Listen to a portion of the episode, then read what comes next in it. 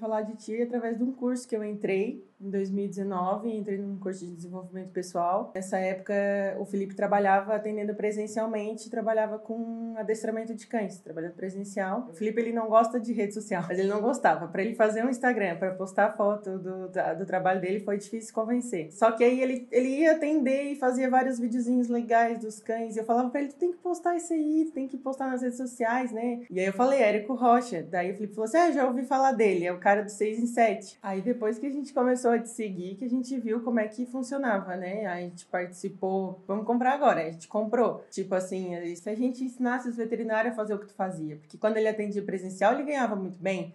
Tinha mês que ele fazia 20 mil. E a gente pensou assim, a gente tem que ensinar os veterinários a fazer isso, ensinar os veterinários a ganhar dinheiro. O nosso 6 em 7, ele chegou no quarto lançamento.